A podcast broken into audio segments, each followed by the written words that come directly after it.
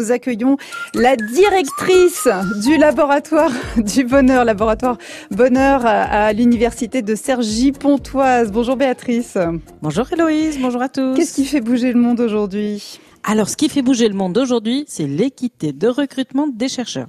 Parce que la vie universitaire, elle n'est pas exempte d'enjeux de pouvoir. L'éthique et la transparence des pratiques de recrutement des anciens chercheurs posent aujourd'hui question. Parce que le droit ne suffit pas à établir l'égalité des candidats face à ces concours de la fonction publique. Comment rendre justement ces procédures de recrutement équitables? Là, il en va de la qualité de la recherche pour le coup. Oui, en effet parce que les enseignants-chercheurs sont des fonctionnaires recrutés par les universités au terme d'un parcours exigeant. Les postes mis au concours sont supposés répondre aux besoins de formation des universités à leurs besoins de recherche dans les laboratoires définis par une fiche poste. Ce recrutement, il est fait par une commission et il y a des règles qui ont pour objectif de limiter le localisme et le clientélisme cooptatif des recrutements. Hmm. Mais ces règles ne suffisent pas. Pourquoi ça? Parce qu'il y a deux raisons. D'abord parce que la fiche poste, elle peut être construite à dessein pour recruter une seule personne. Et alors, elle ne permet pas la concurrence normale entre les chercheurs. Hmm. Dans notre jargon d'universitaire, on appelle ça les postes à moustache. Ensuite, parce que le comité de recrutement, constitué par le président du jury, il peut être complaisant. Et en ce cas, le localisme, l'endo-recrutement et l'iniquité des recrutements contreviennent ainsi à l'éthique la plus élémentaire. Alors que peut-on faire?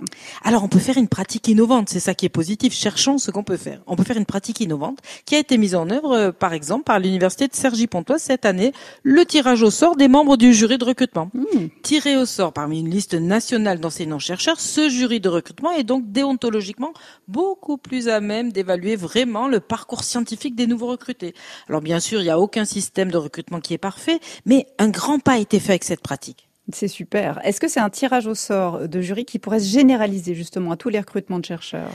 Alors je pense que ça, ça serait formidable et peut-être que la toute nouvelle ministre de l'enseignement supérieur peut ah. s'emparer de cette question. Message passé. Et puis euh, voilà, ça serait formidable. Message passé. Le laboratoire Bonheur de l'université de Cergy-Pontoise peut expliquer cette procédure.